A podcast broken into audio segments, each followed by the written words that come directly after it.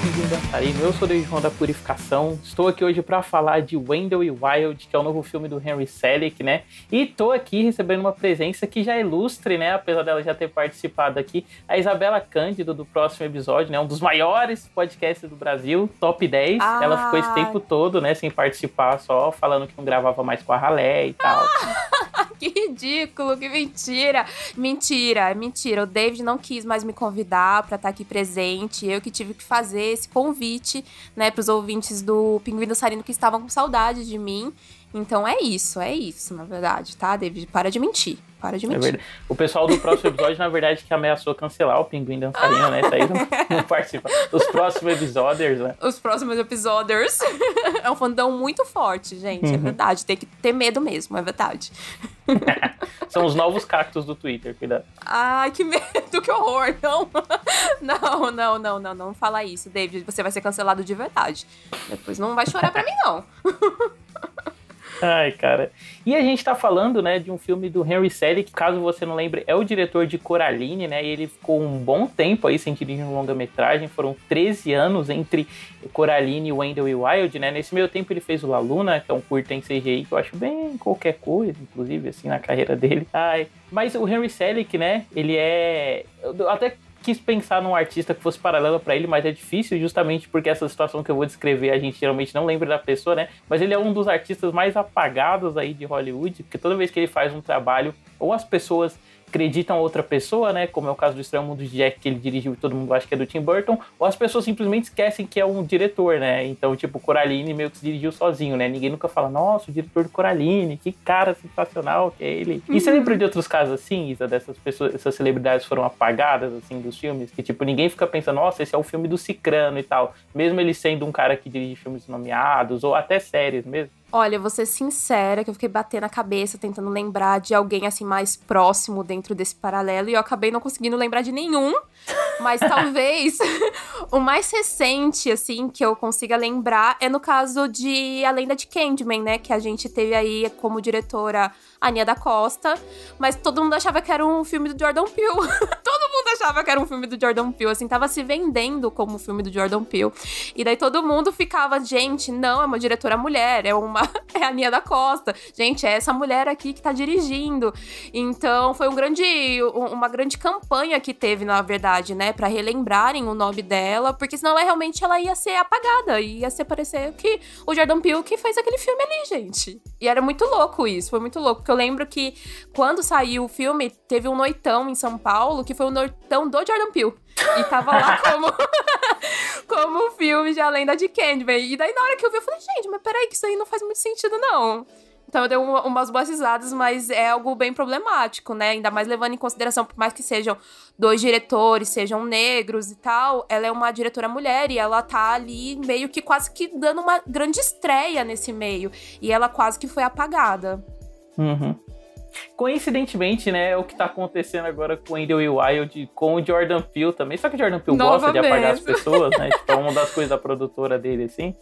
Então, você lembra que quando saiu. Ai, gente, a série lá do da HBO. Como é que é o nome da série? Esqueci. A série de terror. Que também todo mundo falava que era a série do Jordan Peele. Como é que era o nome da série? Ah, o Lovecraft Country. Isso, todo mundo falava Nossa, que a série era verdade, dele. Né? Não era, todo mundo falava que a série era dele. E a série não era dele. a série não era dele. Então, eu, eu acredito que eu acho que, né, ele tem uma força de nome muito óbvio. E que daí todo mundo vai lembrar, porque os filmes deles fazem, fazem muito sucesso, ganha, ganha expectativa muito grande no público.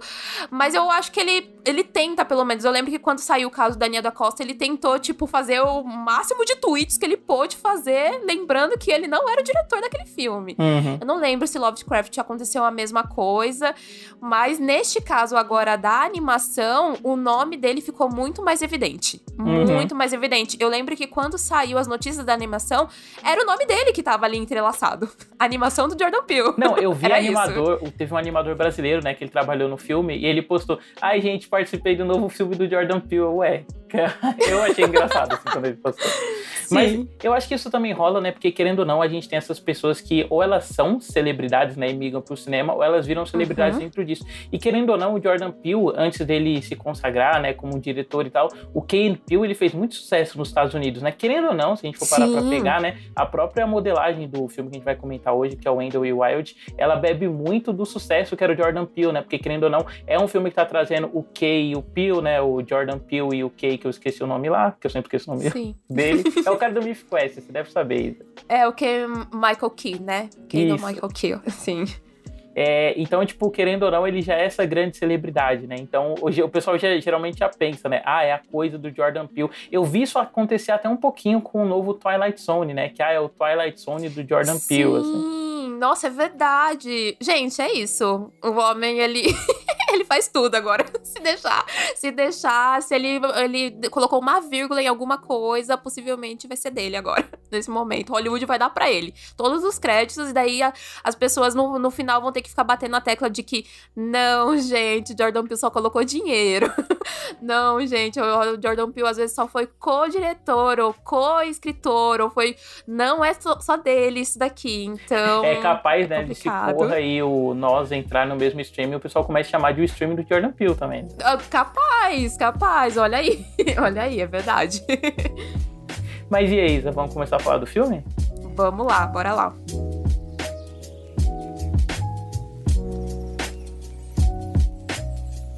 Um grito e os meus pais se foram.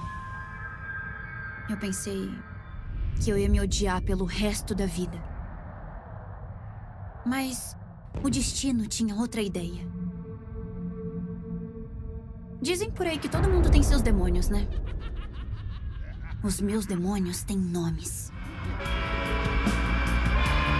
E aí, Isa, sobre o que fala o Wendell e Wild, que é o filme que a gente vai comentar hoje? Tá, o filme. Eu vou agora só ler também o que o David me mandou, tá bom? Porque assim, para ele, a audiência, para ele é suficiente. A audiência ela não precisa de mais nada além disso. Então tá. Dois demônios ardilosos fazem um acordo com uma adolescente fã de punk rock para deixar o submundo e curtir a terra dos vivos. Olha só. Não, super detalhado nessa sinopse, Nossa, super descreve. Super, Você pega assim super. todas as minúcias do filme. Nossa, realmente, a partir disso eu já sei até o final. Facinho. E o Wendell e Wild, né? Tipo, como eu comentei mais cedo na abertura, ele é um filme que ele bebeu muito, né, do sucesso do Key Peele e ele, ele foi anunciado com o Henry Selick, né, trabalhando nele já em 2015, né? Que era bem nessa época, inclusive, que o Key Peele tava bem alta, né? Essa coisa dos memes, uhum. principalmente, que ele viralizava na internet e tal. E depois do Coraline, o Henry Selick, ele sentiu que a animação stop motion, ela tava ficando cada vez mais fluida, assim, né? E se a gente for ver o trabalho da Laika, é, é até difícil, assim, diferenciar mesmo o trabalho deles para um trabalho de CGI, né? Ela tava perdendo um pouco esse distanciamento que ele tem do público, e aí, tipo, pro Wendell e Wild, ele queria deixar um filme bem mais marcado, assim, como stop motion, sabe? Em que você vê os movimentos bem mais clipados, assim, tipo, entre um mexer do braço, um balançar de cabeça, deixando até essas linhazinhas no rosto dos personagens que a gente vê, né? Lembrou muito até, não sei se vocês já viu o Anomalisa, que é tipo um filme que ele lida com essa questão de distanciamento social, sabe? E aí ele é todo, tipo, os bonecos, eles têm umas marcas de expressão neles, assim, tipo umas linhazinhas onde a boca deles vão mexer e tal, já, já enfatizando, assim, tipo, a falsidade da animação que eles estão sendo feitos. Sim, eu não cheguei a assistir a Mona Lisa. Eu conheço, eu conheço sim a produção, porque eu lembro que ela foi pro Oscar e tal. Mas uma coisa que me marcou, fazia um bom tempo que eu não assistia nenhuma produção de stop motion, nem nada. E daí eu fui assistir ao lado da minha sobrinha. E a primeira coisa foi que ela, assim, quando a gente colocou, ela falou: é feito de massinha? Foi a primeira coisa. A primeira coisa que ela perguntou, é feito de massinha? É a, ele vai mexer na massinha? É assim que é o filme? Eu falei, exatamente. E ela falou assim pra mim, é muito legal isso. Eu falei, é, não é? É muito legal. E ela ficou muito impressionada, e ao mesmo tempo que eu tava muito impressionada, você consegue ver o quanto isso tá marcado e o quanto é para ser aquilo mesmo. Aquele é o propósito, né? Não é para ele realmente ficar hostilizado ao ponto de você ficar meio que procurando aonde aquilo ali teve um pouco de de braços humanos ali por trás, ou se por acaso aquilo ali foi pro computador em algum momento. A minha sobrinha ficava perguntando o tempo todo: tem certeza que não tem ninguém mexendo? Isso daí não foi pelo computador? Tem certeza? Mas como é que mexe a boca? Mas como é que sei lá o quê? E eu fiquei assim, tipo, meu, isso é muito curioso, né? Porque a gente tem pouquíssimas produções assim hoje em dia, e é uma coisa que se abre para talvez é, o público começar a pensar, pelo menos esse público mais juvenil, né? Porque claro, quando a gente era mais novo, tinha muito mais animações mais desse tipo, e daí a gente já tá um pouco mais acostumado, e a gente sempre fica mais é, fascinado quando a gente volta a, a, ver mais percepções assim. Mas pro público mais jovem, de não ter tanto, e já tá acostumado até mesmo com alguma produção que ela faz uma mescla de 3D com 2D, quando traz o stop motion, é um mundo novo que tá se abrindo. Uhum. E daí é muito legal, porque, poxa, o o Harry sempre teve por trás disso. E daí você vai pensando assim, cara, então vamos apresentar o que que esse cara ele já fez, porque a minha sobrinha, ela já assistiu O Estranho Mundo de Jack. Ela já, ela não assistiu Coraline. Ela não assistiu porque eu acho que ela vai ficar com medo, então não coloquei ela pra ela assistir. Minha irmã mais ela... nova, assim, ela era muito traumatizada com Coraline. Tipo, achava que era um é... filme de terror, assim, quando era criança. Então, eu, eu, a última vez que eu fui assistir, porque eu fui pensando muito em, ah, eu vou assistir só pra ver se dá pra ela assistir. Porque eu, na minha cabeça, tipo, obviamente que dá, sabe? Não é uhum. tão assustador. Mas eu fui começar a pensar, falei, não, eu acho que ainda não estamos no momento certo. Eu acho que ainda não é o momento dela ver.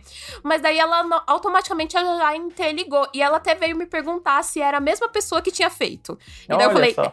Então, sim, ela ficou assim, é, ela. Ah, Olha só, então ele só faz, só faz filme assim? Eu falei, Alguns. Nossa, tia, ele só faz filme brincando com o boneco? É isso? Não, não é só isso mesmo. Então, eu acho que abre muito esse lado imaginário de produções que muitas vezes o acesso acaba sendo um pouco mais condimentado ali, né? Um, um acaba sendo um pouco mais levado para um, pra um lado mais até às vezes adulto e uhum. tal, né? Então, eu achei bem legal. E eu acho que a, o próprio filme ele traz essa pegada bem fantástica fantasiosa bem infantil. Eu sei que muita gente veio falar que por ele ser um pouquinho de terror, eu, eu, eu não achei, assim, nada levado pro adulto, não. Eu acho que, como a gente tem muitas piadas, todo esse humor aí do Jordan Peele com Kenny, eu acho que ele traz o filme pra uma coisa mais leve, mais juvenil, sim.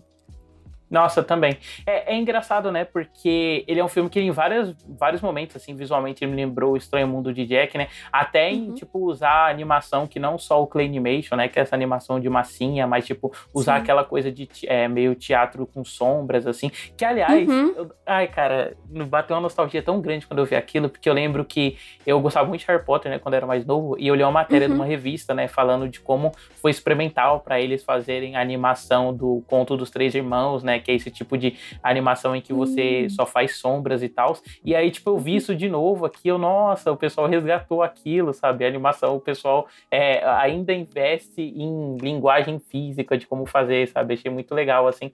E várias coisas também, né? Tipo, do cenário mesmo, principalmente como ele usa luz, assim, e forma distorcida. Lembrou muito também o que ele fazia no Estranho Mundo de Jack, né? O que no Coraline, eu acho que ele fazia em menor escala, que eu acho que desses filmes assim, o Coraline ele é mais sóbrio, né? E, tipo, disposição de cenário, Sim. formação de rosto e tal. Nossa, sim, eu concordo. Eu, eu acho que a coisa que, pelo menos assim, da história que mais me chamou a atenção mesmo ainda é a parte de designer. Eu, assim, eu, eu, eu, gostei muito da paleta, que ela é. Ela não tem muitas cores, ela tem uma pegada quase cinza, roxo, mas ela tem esse brilho, porque ela sempre é um. A, a grande maioria das cenas tá sempre muito no escuro, é sempre à noite, né? Então uhum. sempre tem um brilho da lua, ou um brilho de alguma outra luz externa ou interna. E daí eu gostei muito disso, do jeito que eles colocaram, e também da, da forma que tá cada personagem. Eu adorei, eu adorei. Eu, eu no momento eu, eu tava assistindo, eu falei, nossa, mas que, que, bonito, sabe? Eu, eu gostei do jeito que tá a protagonista, que tem esse, essa pegada meio punk rock, o cabelo dela, o tamanho das botas, a dimensão que eles colocam, algumas perspectivas de quando ela vai parecer mais durona, então ela parece uhum. muito gigante perto Sim. das outras personagens. Falei, gente, olha que coisa incrível, sabe? É extremamente incrível assistir isso.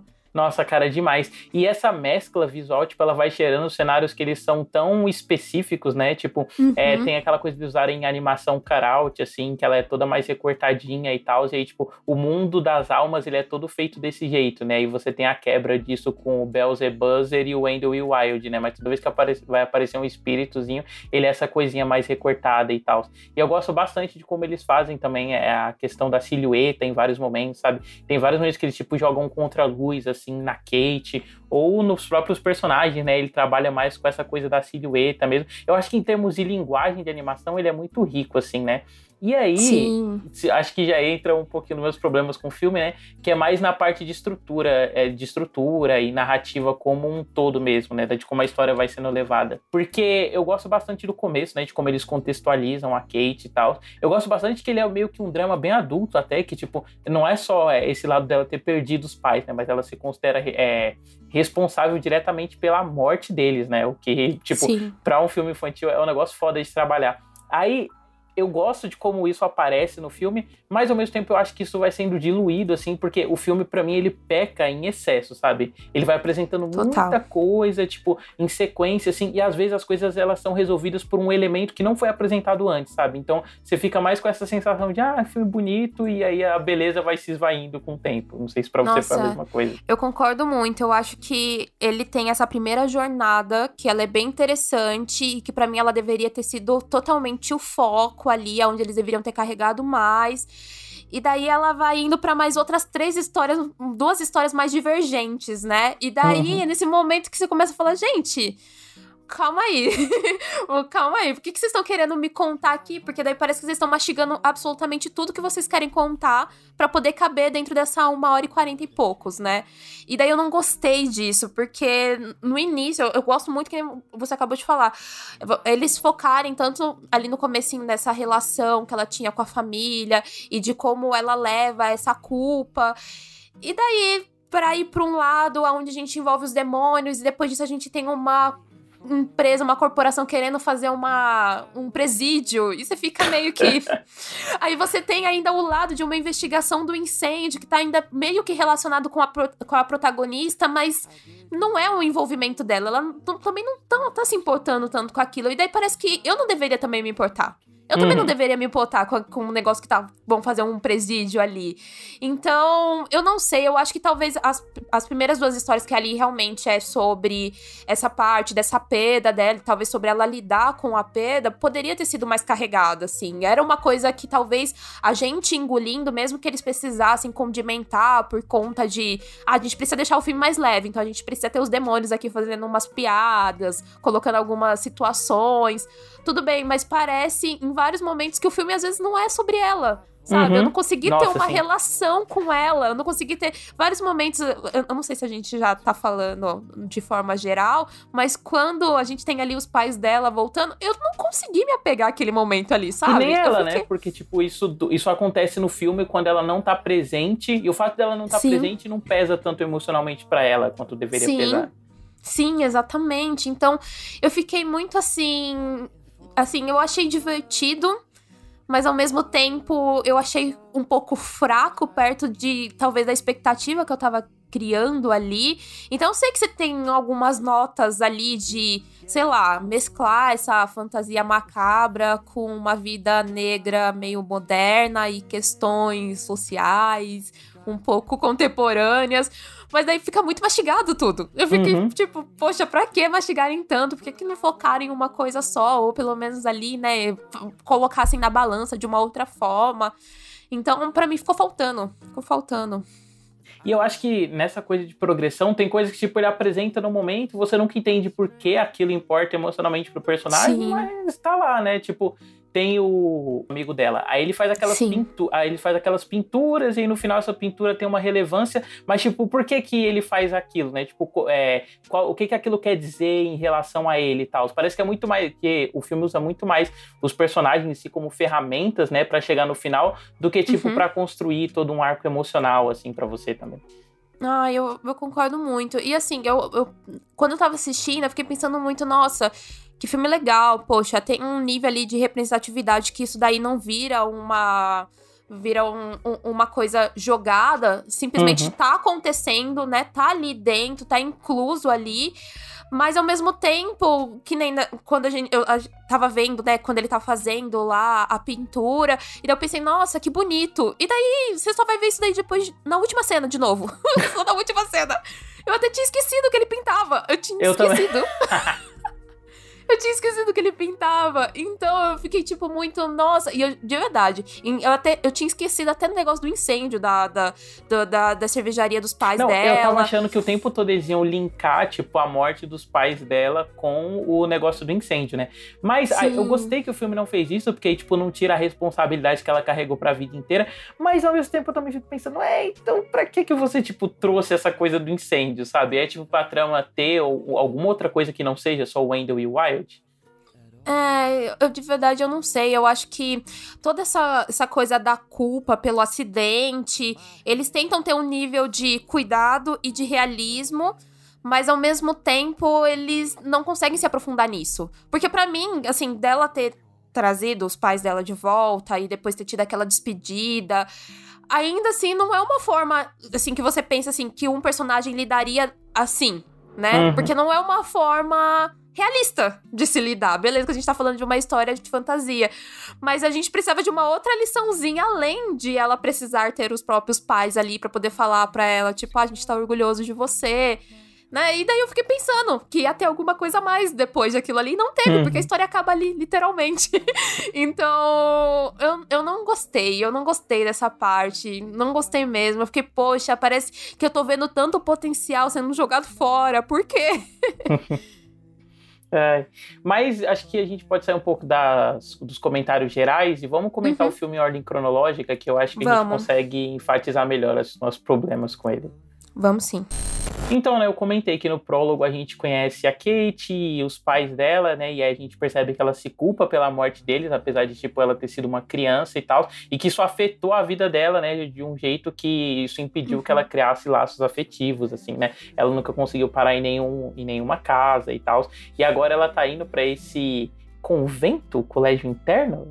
É, um colégio interno, né, eu acho que é isso mesmo. Uhum num processo, né, de, de se remodelar socialmente, assim, né? É uhum. até uma cidade que, tipo, ela, ela tá decadente, que é a cidade da infância dela, mas é interessante, né, que, tipo, a gente tem esse setup emocional dela, ver o retorno e ver como esse retorno impacta ela, ao mesmo tempo que a gente conhece várias facetas da personalidade dela, né? A gente sabe que, tipo, ela é uma pessoa que não leva desafio para casa, a gente também é apresentado a meio que um poder dela, que é, isso fica bem jogado, assim, no filme, né? Mas ela tem o poder de prever, né, o que vai acontecer e tal, se isso uhum. é o que possibilita ela depois a virar donzela do inferno. E o filme, tipo, nesse começo eu acho que ele é bem eficiente, assim, como ele apresenta as coisas, né? Não sei se você sentiu que já tinha algum problema, mas, tipo, pra mim foi só quando ele foi progredindo que eu ficava pensando mais em coisas que eram apresentadas e, tipo, resolvidas de maneira imediata, assim. Ah, eu gosto muito do começo. Eu acho que toda a parte estrutural de, desse primeiro ato, que até, que até vai ao, ao momento onde ela tem aquele, aquele primeiro, a primeira cena lá com, acho que é um polvo, sabe? Uhum. Acho que é isso, com um polvo. Isso, eu é um gosto polvo. muito, porque daí eu, vai criando uma aura de mistério ali, né? Em torno dela. E daí você fica. Eu fiquei pensando o tempo todo: será que tem alguma coisa a ver com o acidente dos pais? Acontecer alguma coisa ali que a gente não tá vendo? A gente vai ter algum outro tipo de flashback. Mas aí. Só simplesmente acontece. então, uhum. eu gosto muito de onde vai até ali né? Porque daí, a, beleza, que daí ela começa a realmente, ah, eu preciso investigar o que tá acontecendo, investigar talvez o que eu sou, o que, que é isso na minha mão, sabe? Então você vai indo junto com a personagem, tentando resgatar e cavucar o que, que tá acontecendo. Mas ao mesmo tempo, parece que eles não te dão um propósito do, da, dos motivos disso tá acontecendo diretamente com ela. Eu acho até um pouco fraco o jeito que eles colocam de, ah, porque ela vê o futuro, ou dela simplesmente ter colocado que, ah, porque sempre pessoas próximas a mim morrem, sabe? Uhum. E daí uhum. você pensa assim, tipo, mas então, será que mais outras pessoas morreram próximo a ela? Eu fiquei pensando nisso, se a gente ia ter algum outro tipo de resgate. E não teve. Não teve. Tem, tem uma cena, né, que tipo tem um flashback dela, mas é bem por cima assim, a gente vê tipo acidentes que aconteceram à volta dela e ela Sim. achando que ela é responsável, né? A gente percebe que ela se culpa bastante. Mas tipo a Sim. construção emocional disso pra ela é bem vazia mesmo, né? Até porque Uhum. tipo esse negócio do flashback mesmo só entra depois, tipo, não é no começo, enquanto a gente tá vendo ela passando, né, pelo, por outros colégios e tal. Mas uma coisa Sim. que eu gosto bastante desse começo também são os personagens, né? Tipo, é, eu gosto da Kate, eu gosto da apresentação da irmã Hayley, eu gosto Nossa, bastante eu do núcleozinho. Ah, ela é demais, né, cara? É a voz da demais, Angela ela é Bassett demais. também é Nossa, ela coisa tá assim. maravilhosa. Na hora que eu. Porque assim, eu, eu, eu assisti, né? Assisti uma parte do filme, assisti com a minha sobrinha, depois eu fui assistir sozinha, e daí eu fui assistir legendado, né? Com ela eu assisto, obviamente, dublado. Então quando eu ouvi que era ela, eu falei, hum, peraí. Peraí, deixa eu ver aqui, se, eu- deixa eu confirmar se é quem eu tô pensando. Então eu adorei. Nossa, casou muito bem, né? Casou Uhum. muito bem. Eu falei, nossa, que incrível, perfeito. Perfeito. Eu gosto até do, das meninas que, tipo, ficam tentando, né, tipo, serem legais com ela e tal. Ai, O núcleo meu das. Nossa, odeio essa- esse apelido, cara. Nossa. Eu tive que pegar aquele coturno socado na cara daquela menina. Cara, mas eu achei engraçado porque, assim, você vê é, similaridades de coisas que a gente já conhece, né? De tipo, Uhum. ah, ser uma nova protagonista chega num lugar novo, e daí sempre tem o grupo de patricinhas e que elas são malvadas. Só que aqui no caso, não. Aqui no caso elas querem realmente serem amigas dela, né? Tipo, querem estar junto, querem querem dar uma força ali pra ela, só que ela não quer saber de ninguém. Mas eu achei isso muito engraçado, porque eu falei, caramba, eu fiquei esperando o tempo todo, sei lá, a menina ser escrota com ela, ou falar alguma Uhum. coisa babaca, e isso não acontece em nenhum momento. em nenhum momento. Então eu achei legal. É, então tem até duas coisas, né? Tipo, primeiro, que é um negócio que eu quero pontuar, né? Que Shilban meio que virou o Enzo dos ricos estadunidenses, né? Que a gente Sim. vai ver Meryl Uhum. Easton, aí tem uma Shilban também. Aí Sim, a filha rica do Wendell e Wild é Shilban. E a Shiv. Roy, né? De é uma Sim, total, total. Sempre uma loira ou uma rica. Sim. uma loira. Coincidentemente, as três são loiras e ricas, né? Olha aí, Pois talvez é. seja o padrão mesmo. e outra coisa que eu percebi, né, que eu, eu pensei assim nesse núcleozinho dela, é que por terem perdido, entre aspas, né, uma amizade, porque a, gente nem comentou, né, mas o Raul, ele é um, ele é um homem trans e tal, então, Sim. tipo, é, ele passou pela transição dele e ele fazia parte desse núcleo de patricinhas, né, tipo, antes de passar pela transição e tal. E aí é foda, né, que você vê que, tipo, as meninas, elas fazem bullying com ele, né, chamando ele pelo, é, pelo nome de batismo dele, não, no- Uhum. e não o novo nome social e tal. E aí, tipo, ao mesmo tempo que você entende que o, a relação que elas querem ter com a Kate é muito mais uma coisa, tipo, pra substituir isso, né? Tipo, essa Sim, presença que total. ele deixou no grupo. Sim, total. Eu, eu achei. Nossa, é, pra mim, é uma das melhores coisas que tem de- dentro na- da narrativa foi o jeito que eles colocaram o Raul. E ainda mais colocarem o Raul pra ser tão ativo dentro da, da narrativa da história da Kate, sabe? Porque Uhum. ele precisava, assim. Precisava, se a gente for olhar de forma geral. Não sei. Eu, de verdade, eu não sei, porque por mais que tenha sido ele que tenha ressuscitado os pais dela e ter, tá ali em volta ali dos outros demônios também.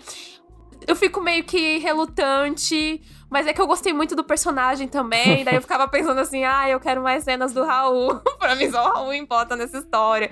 Então eu fiquei meio que assim, mas. De outro lado, eu sei o quanto é foda, porque em outras, outras animações, em outras produções que a gente conhece, é sempre uma carga muito grande que a gente tem pra personagens trans. Que é Uhum. colocado isso.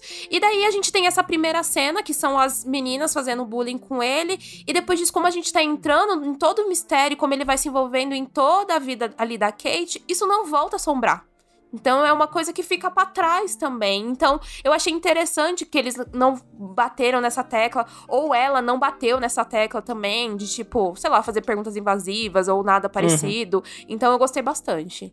Ah, é é uma naturalidade muito forte, assim, com que isso é Sim. abordado, né? Tipo, Uhum. isso não vira o, tipo, não vira o diferencial do personagem, mas é um elemento que tá lá, né? E você sabe que importa pra ele, no fim das Uhum. contas também. Exato. E parando pra pensar, talvez pela característica do stop motion, né, enquanto um estilo mais underground de animação. O stop motion, né? Acho que desde Paranormal a gente pode observar que ele é mais LGBT friendly, né? Tipo, diferente da, da, animação mais mainstream, tipo uhum. Disney ou Pixar e tal, que, né, foi todo esse processo, né, para poder, tipo, ter um personagem que é dito como gay na tela, né? Paranormal uhum. já fez isso, tipo, lá em 2010, né? Ainda que, tipo, seja só um momento no final e, tipo, seja uma quebra de expectativa, eu gosto que, tipo, isso apareça e isso volte aqui, né? Então, tipo, essa recorrência do stop motion. E querendo ou não, é o que a Isa falou, né? Tipo, de pensar mais no stop motion hoje em dia também como um estilo de arte que, tipo, ele não é exclusivo de crianças, né? Tipo, ele transcende públicos e tal. Então, tipo, eu vejo que eles, dentro do stop motion, sempre tem mais essa possibilidade, assim, né? Por não estar tá preso a tantas amarras mainstream. Nossa, perfeito. Nem tenho o que mais falar. perfeito. E o Wendell e o Wild Isa, você gostou deles? Tipo, é, é, engraçado porque eu achei eles uma presença no filme que você reconhece e tal, mas ao mesmo tempo, apesar deles ocuparem boa parte do filme, eu fico meio que, ah, ok, né, tá aí. É muito, sei lá, o, o, o ator, o jogador de futebol aparecendo na novela das sete, sabe? Em vários momentos. Sei. Ai, eu, eu gostei. Eu não sei porque, porque, cara, eles fizeram de acordo com os atores, né? Tipo, tá uhum. tá muito óbvio isso, tá muito cuspido isso. Acho que eu até vi alguma entrevista deles falando que realmente sempre foi essa intenção de ficar caracterizado para você olhar e saber distinguir quem era cada um. É, até porque hum. tava em alta, né, o Key and Peele, tipo, Sim. eles eram essas figuras mais badaladas, assim, dos Estados Sim. Unidos. Então, assim, eu, eu gostei, eu só acho que é nesse momento que a gente começa a ter um caminho com algumas distrações, com aquelas piadocas que você fala assim, tipo, eu sei porque precisa ter, mas tá me distraindo demais. Eu gosto uhum. dos personagens. Eu gosto dos personagens. Eu acho que precisava ter esse ponto de timing pra. pra pro público mais juvenil e pra gente também ficar mais leve dentro da narrativa, porque é uma narrativa que, se a gente for deixar só a parte de ela ressuscitar os pais porque ela se sente culpada pela morte deles, é uma narrativa muito pesada. Mas ter eles ali, ter eles levando para esse lado de que, ah, eles têm uma vida pacata, eles estão cansados, eles querem construir um parque que seja incrível. Eu acho legal, tipo, assim, não, eu não consigo, sei lá, me ter, ter talvez um grau de super simpatia, porque eu acho que, novamente, tudo é muito mastigado. Então, você não vê um puta sonho, sabe? Você não vê isso, sei lá, se transcender além das próprias falas deles. E daí eu acho que isso é um pouco de erro, sei lá, a gente não ter, sei lá, mostrando o quanto eles já são propícios a querer construir um parque, sabe? Então. Sim. Exatamente. Então, Sim. eu, eu até fiquei pensando tipo, muito quando eu assisti o final de, eles, de mostrar lá que eles tinham outros irmãos, né? Que eles nem sabiam que eles tinham outros irmãos. E daí eu fiquei pensando, nossa, seria muito legal se eles soubessem e eles tentassem aproveitar, tipo, sei lá, uma ideia de, ai, ah, a gente vai fazer isso de uma forma familiar, sabe? Ter um parque pra família. Sei lá, mas parecia uma coisinha muito pequenininha perto do que eles colocam de grande no filme. Então, não sei, não sei. Eu gosto dos personagens, talvez eu não gosto da motivação.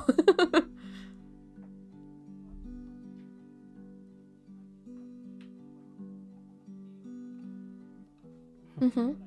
É, isso, eu acho que falta, tipo, um momento que seja imageticamente muito forte, assim, pros dois. Porque eu, por Sim. exemplo, lembro de Coraline, e no Coraline é, é, muito. Não sai da sua cabeça, assim, tipo, esses coadjuvantes Sim. que só aparecem uhum. por 10 minutos de tela, né? Tipo, uhum. as duas irmãs lá, que elas são. Elas fazem, tipo, salto no ar, né? Essas coisas. E o general maluco lá, que, que é viciado em exercício. Nossa. Então, tipo, é, eu acho que faltou, é tipo, até uma construção de impacto visual que fique com você no, de, nossa, isso é muito Wendell e né? quando você e daí é, talvez é um momento que a gente parece que tá se contradizendo algumas coisas, porque a gente começa, tá, esse daqui é o nome do filme, mas a nossa protagonista é outra, não é o nome, não é tá o nome dela aqui, não tem nenhum subtítulo relacionado ao nome dela, mas a gente quer acompanhar a jornada dela, mas então é sobre os dois demônios?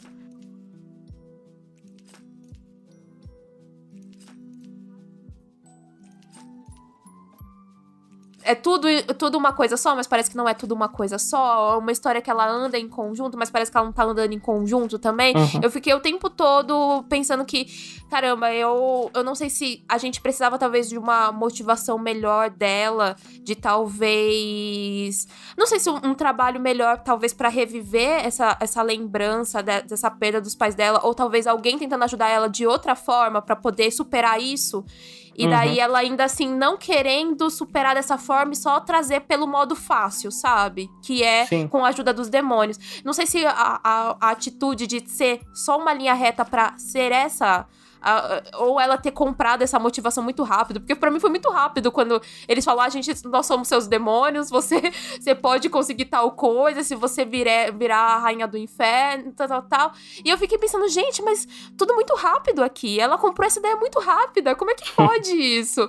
Então eu não sei, eu não sei se, se a gente faltou realmente um tempo ali mais e talvez isso daí foi pouco prejudicado, já que a gente tem a história da própria escola que tá precisando precisando de fundos para poder se manter e os investidores que, querendo construir ali uma penitenciária ali por trás, sabe? Que dava uns cortes que eu falava, gente, ninguém se importa com isso. Ninguém quer saber disso. E daí eu ficava, poxa, volta lá pra outra história e daí a gente tá hum. tendo tempo de tela que ninguém tá querendo saber. É, uma coisa que eu acho que falta um pouco de refinamento é até esse lado de, tipo, as, de como as ações são tomadas, né? Porque o tempo todo, tipo, a, o personagem ele se distrai do foco, né, emocional dele por algum elemento externo que ele não tem controle, mas uhum. que, tipo, ele é resolvido por um outro elemento externo que ele não tem controle. Porque, por exemplo, ela é a donzela do inferno, né? E beleza. Sim. Aí ela, ela, tipo, fez um pacto sem saber com o Wendell e Wild. Aí, é, beleza.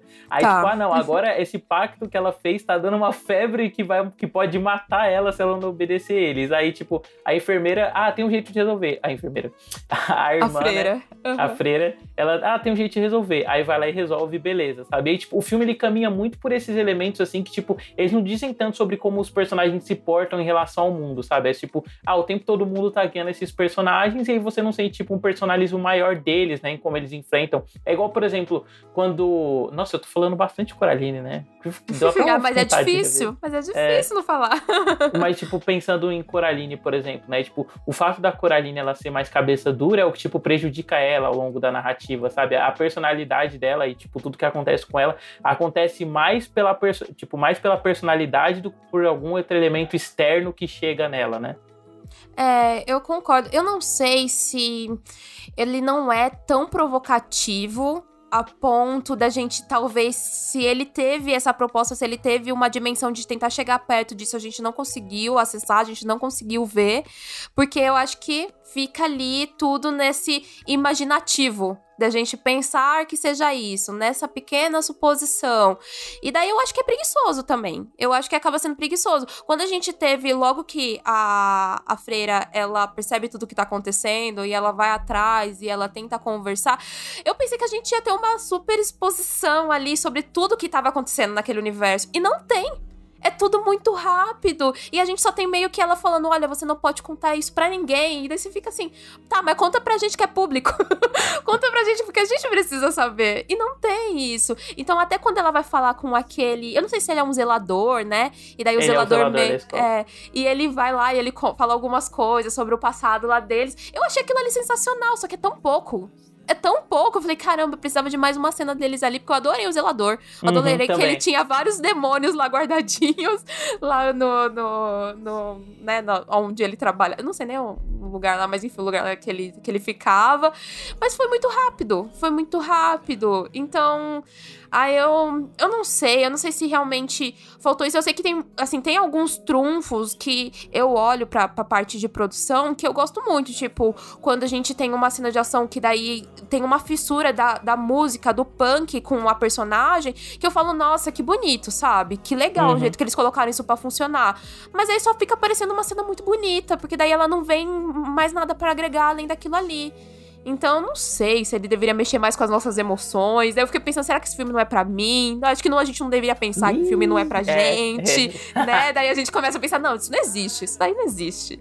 Então, fica nessa. Ai, cara, e é foda porque, por exemplo, teve. Tem todo esse negócio narrativo que a gente comentou e a gente nem explicou ainda, né? Tipo, que a cidade dela tá sendo visada lá pela uhum. Corp, porque quer transformar num presídio particular, né? Porque eles estão querendo ganhar pois dinheiro é. em cima disso. Aí uhum. o Andy, cara, é, é, muito, é muita informação mesmo, né? Parando pra pensar. Sim. Porque o Wendell e o Wild, tipo, fazem ela invocar ele, aí quando ela invoca eles, eles saem pelo lugar errado, aí eles ressuscitam o padre, né? O aí, padre tipo... que tinha sido morto pro, pelos caras da corporação, porque uhum. precisava uhum. de. Gente, é muita coisa. É muita Não, coisa. e aí, tipo, os caras da corporação falam que eles só podem ressuscitar, tipo, os votantes, né, da cidade, que, tipo, vão uhum. liberar, vão poder liberar a privatização, porque a privatização ela tem que ser votada dentro do Estado para ela poder acontecer e tal. E aí, tipo, ele, ele ressuscita essas pessoas, isso meio que tem zero impacto, né? Que tirando a parte da votação. Total. É, ah. ai, cara, é muito maluco, né? Porque aí, tipo, o, eles impedem ele de ressuscitar os pais da Kate, os pais da Kate, e aí, tipo, eles acabam sendo ressuscitados, né, pelo Raul.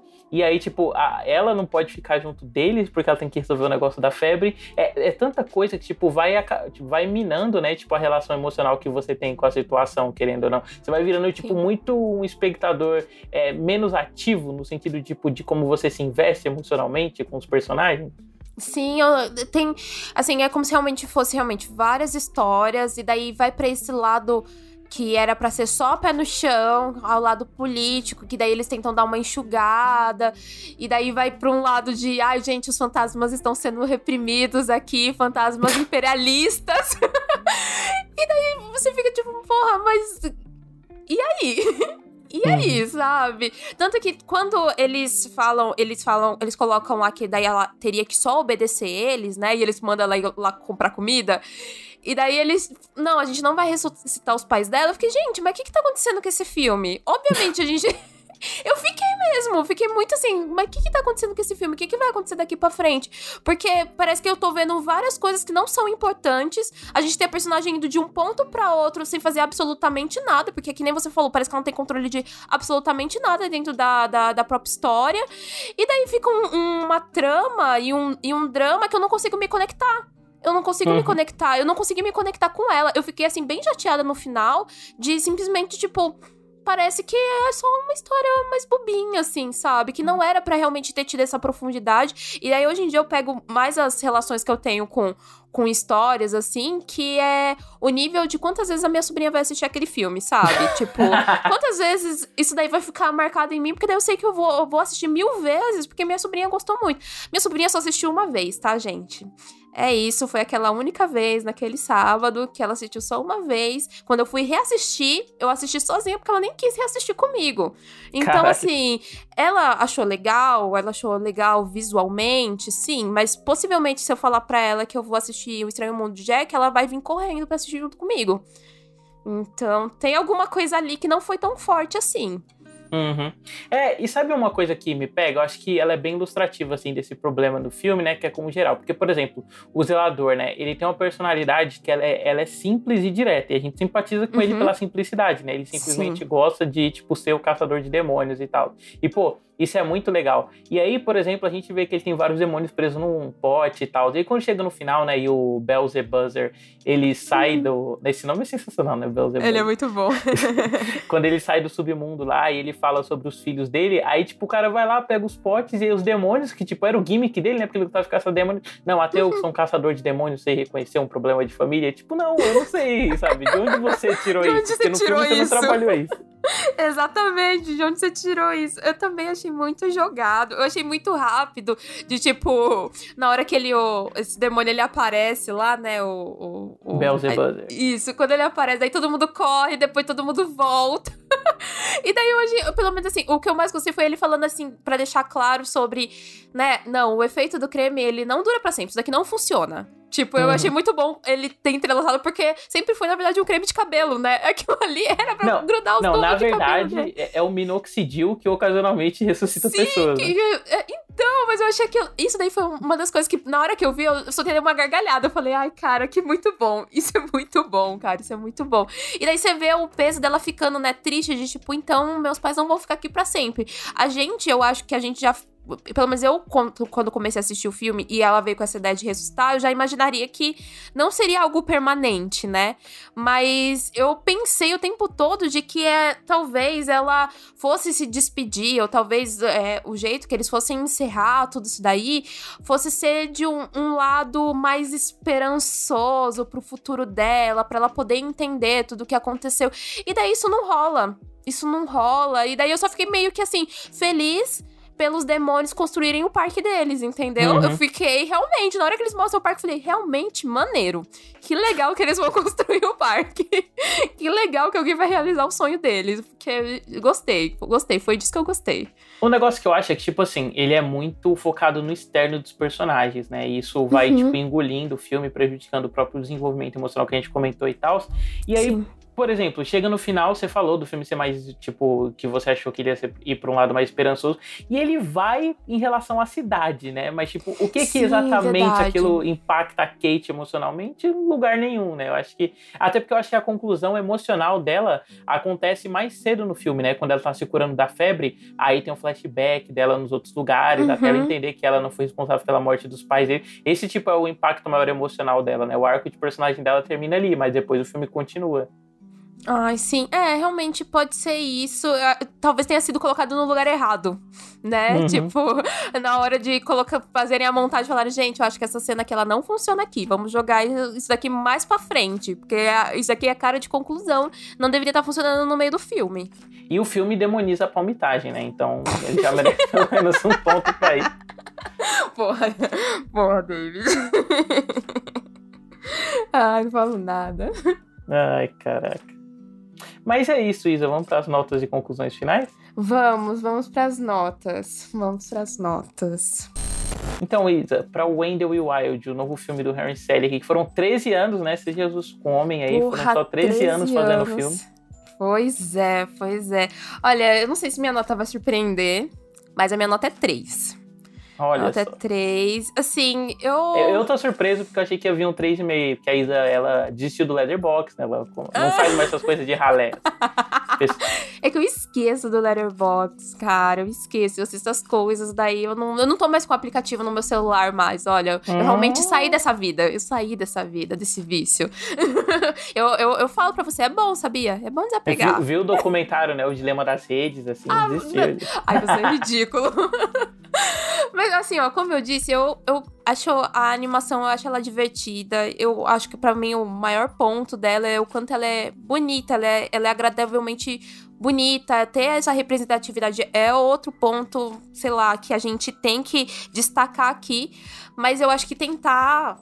Assim, na verdade, o equilíbrio entre o humor escrachado e até as questões sociais, da forma que eles tentam equilibrar, se fosse somente uh, seguir ali pelos dois enredos, daria ok, mas você ter tantas outras coisas para poder equilibrar e misturar e tentar fazer ser tudo muito orgânico, eu acho que não funcionou. Então eles pedem muito foco ali da jornada principal, da protagonista.